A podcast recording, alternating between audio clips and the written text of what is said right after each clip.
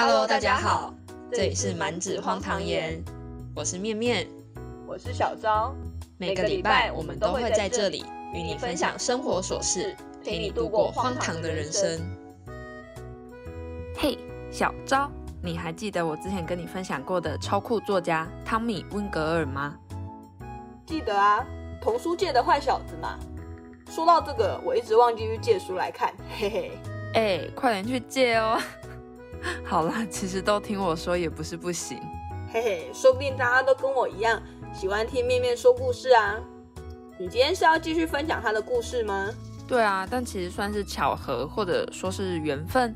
我原本没有特别要找他的故事，没想到印象中很有趣，所以打算拿来跟大家分享的下一本故事，居然也是他的作品。当我发现作者是他之后，真的会有种会心一笑的感觉，有种。不愧是他，这个故事果然很他的那种感觉。哦，感觉也是个很挑战社会主流价值观的故事哎，嘿嘿，听下去就知道喽。那我就不过多赘述他的生平啦，有兴趣的人可以在网络上搜寻“童心未泯”汤米温格尔，这是美国在二零一二年制作关于他的纪录片哦，或是可以往前收听我们的 EP 二三个强盗，里面分享了他更完整的成长故事哦。好，那我就开始分享今天的故事啦。今天的故事叫做《新爷爷的怪兽》。呃，要出现很可怕的东西了吗？嘿嘿，新爷爷是个退休的收税员，他住在乡下一床僻静的小屋子里。他每天不是闲散的到处走走，看看鸟儿、云朵，就是整理他的小园子。他对这种日子很满意。在新爷爷的小园子里，有一棵最使他自豪的梨树。梨树上结的梨格外的香，果肉也特别多汁。在当地的农产品大赛上，这个梨树为他赢过许多奖。有些大富翁出很高的价钱想买新爷爷的梨。我要那么多钱干嘛？新爷爷想，梨是我的，我喜欢它们，我要留给自己吃。因此，他的梨既不卖，也不跟别人分享。不过，他仍然过得很快活。可是有一天早上，天哪！他连连呼了三遍：“天哪！”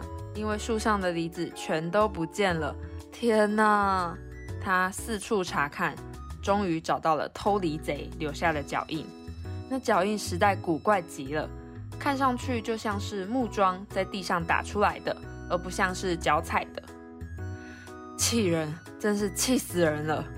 受害的新爷爷愤愤不平的大喊：“对！”只有小象的脚才会留下这种印子。高高的树枝上还垂着一颗梨，啊哈，还有一个梨子。新爷爷说：“我敢打赌，偷梨的人还会回来摘这个梨。我要守在这，叫他尝尝苦头。”他找来一根线，把线的一头绑在黄澄澄的梨子上，另一头系在大门口的铃铛上。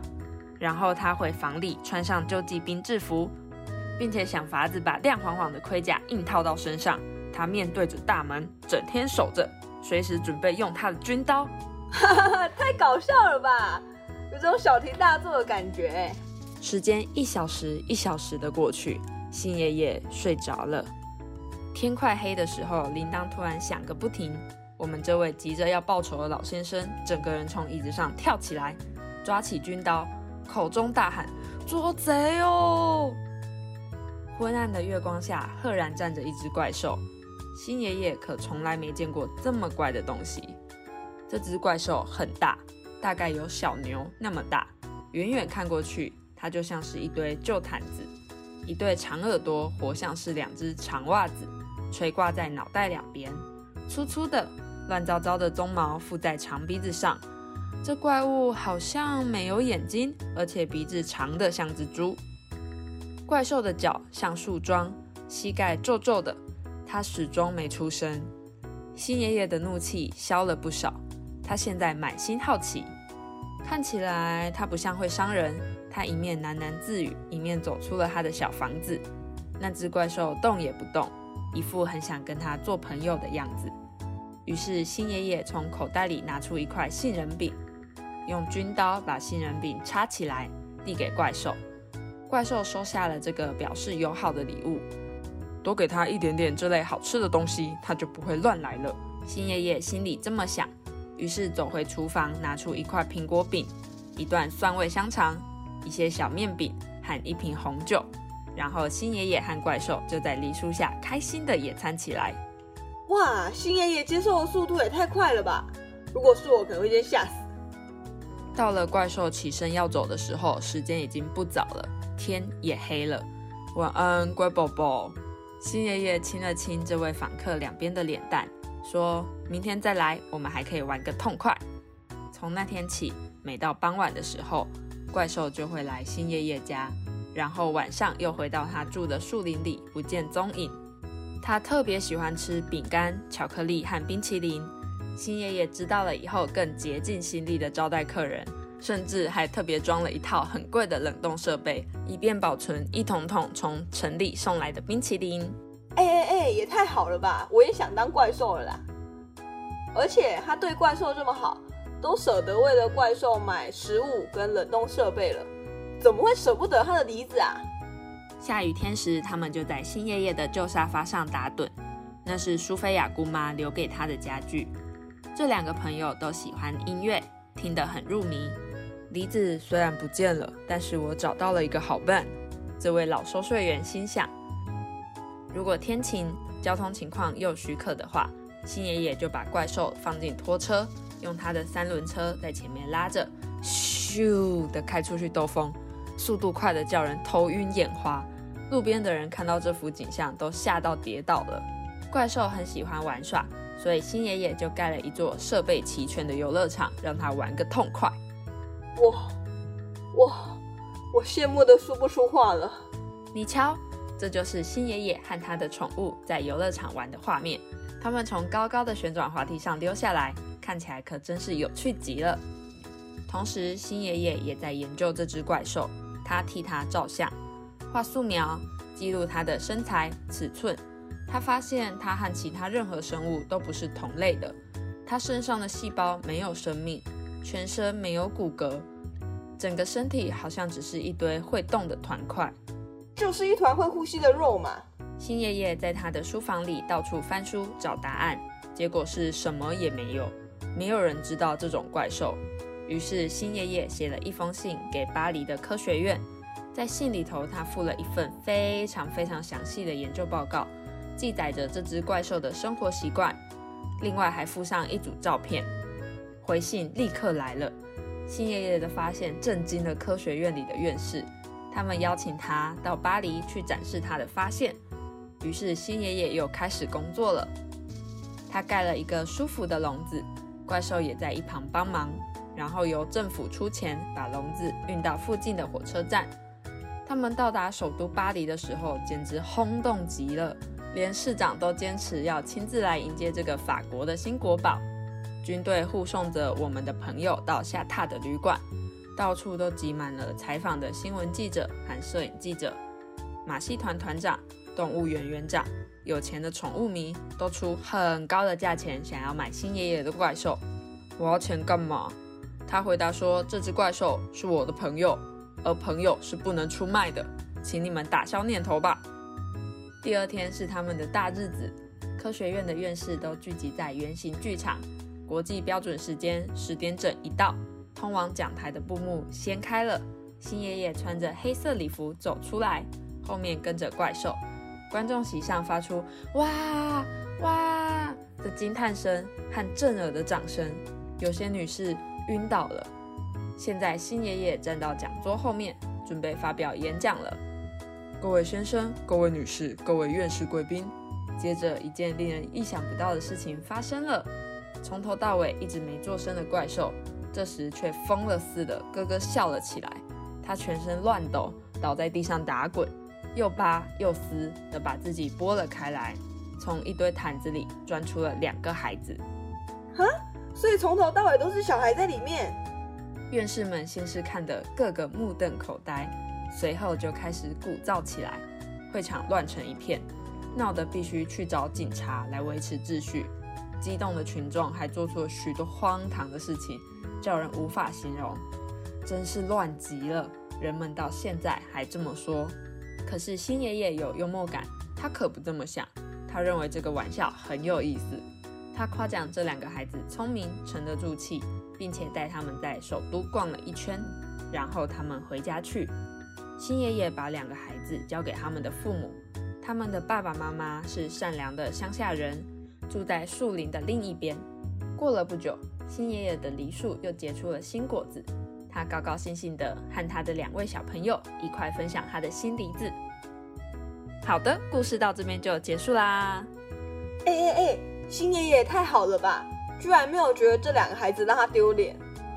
会不会是年纪到了，看破世间红尘，反而更珍惜这种不被规矩束缚的纯真？哦，有道理。感觉长大就是一种社会化的过程，我们渐渐的习惯活在体制内了。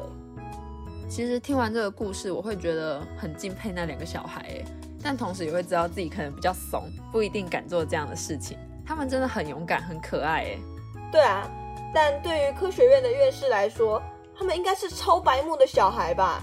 让他们兴师动众的迎接他们，跟准备了典礼，结果居然只是一场闹剧。哦，好像也是，哎。从他们的立场来说，确实会不太舒服，有种被骗的感觉。我觉得幽默感跟白目可能也是一线之隔，算是灰色地带吧。不知道用什么方式去定义或者去界定哎。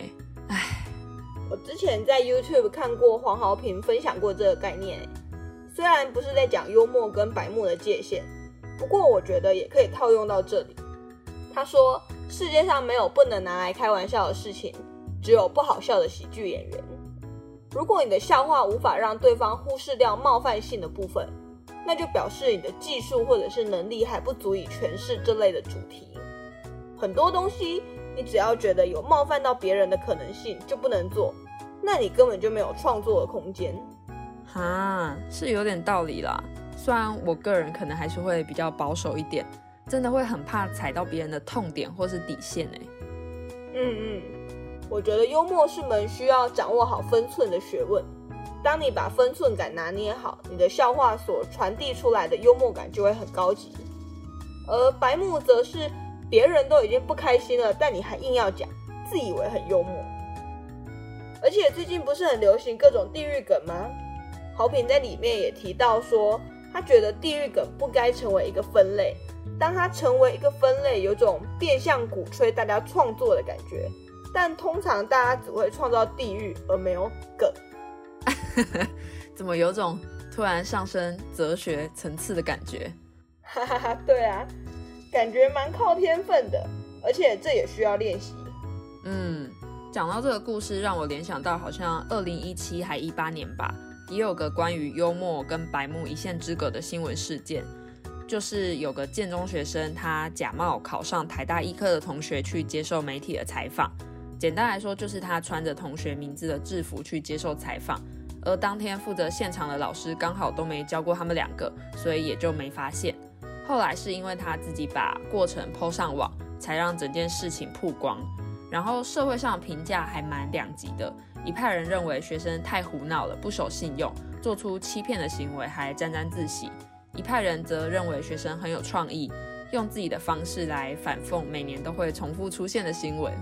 虽然我觉得记者是真的有点可怜啦，我看学生后来的发文，好像还有提到记者有被惩处或者记警告什么的，感觉他们蛮有自己的想法的，而且执行力好高哦，不愧是建中学生哎。其实我最早看到这件事情的时候，觉得真的好酷，用自己的方式来对体制做出回应跟反馈，很有智慧又不会过于激进。但正如他本人的道歉声明里提到的几点。我确实没想到这件事情可能会让记者跟学校相关的人员受到惩罚。如果是我，可能也会觉得考虑不周，蛮愧疚的。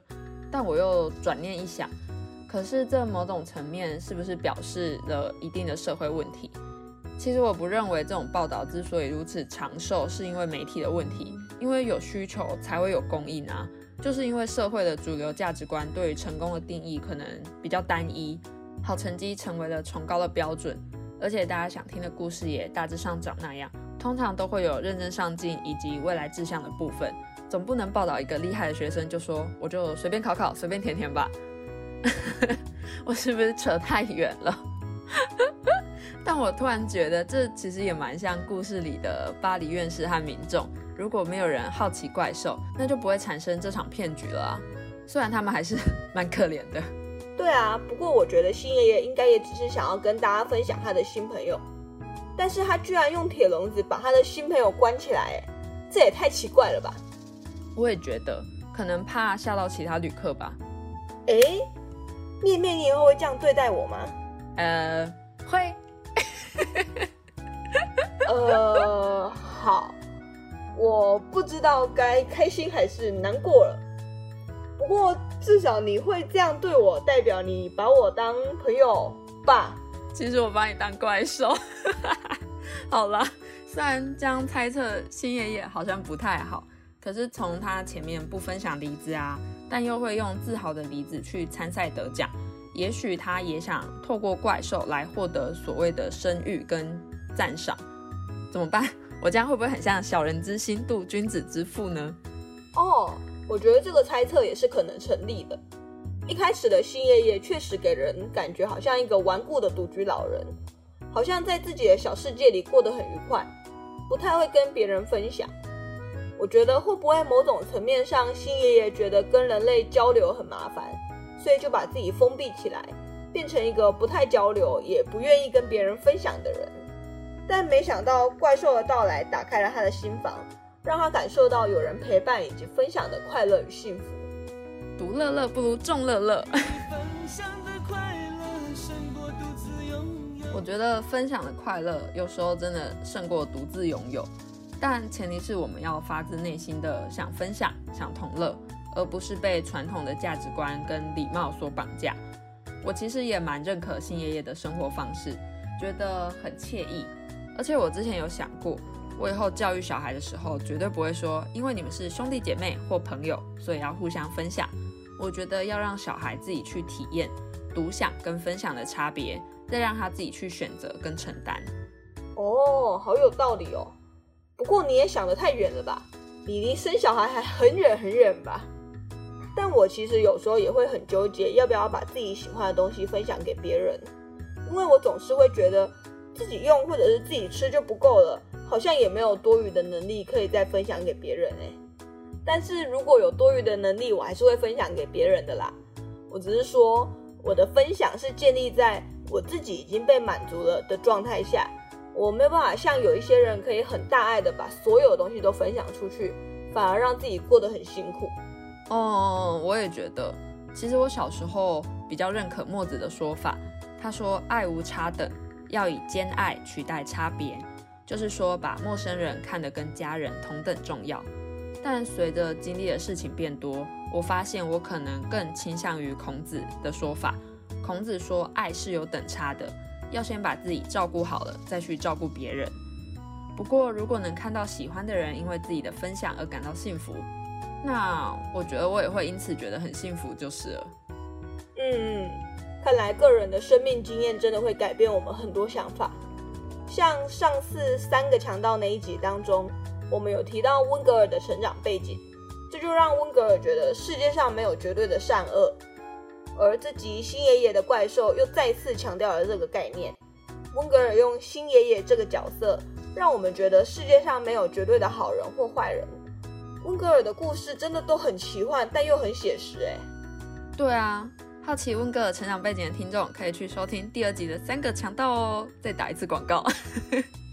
我觉得新爷爷在现实社会中搞不好是会被称作老顽固的奇怪爷爷，但他却可以对一个来路不明、偷摘他梨子的怪兽如此友善，还帮他盖游乐园呢。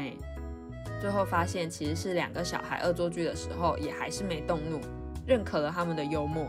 他们真的是很可爱的忘年之交哎。对对对。真的不愧是温格尔哎，创作特色非常的鲜明。对啊，而且我觉得他的故事老少咸宜，不是用年龄区分的那种，而是用内在的灵魂。小时候可能单纯觉得有趣、非现实，但长大后你可能会发现，它其实就是部分社会的缩影，有一点黑色幽默的成分，让你在获得乐趣的同时，也能悟出新收获。我觉得还蛮值得在不同阶段反复观看的。那之后有机会再继续跟大家分享温格尔的其他作品，应该都会很有趣啦。那我们就下次见啦！欢迎大家来 IG 找我们玩哦。IG 的链接我们会放在资讯栏，或者大家也可以在 IG 搜寻“满纸荒唐言”就会找到我们喽。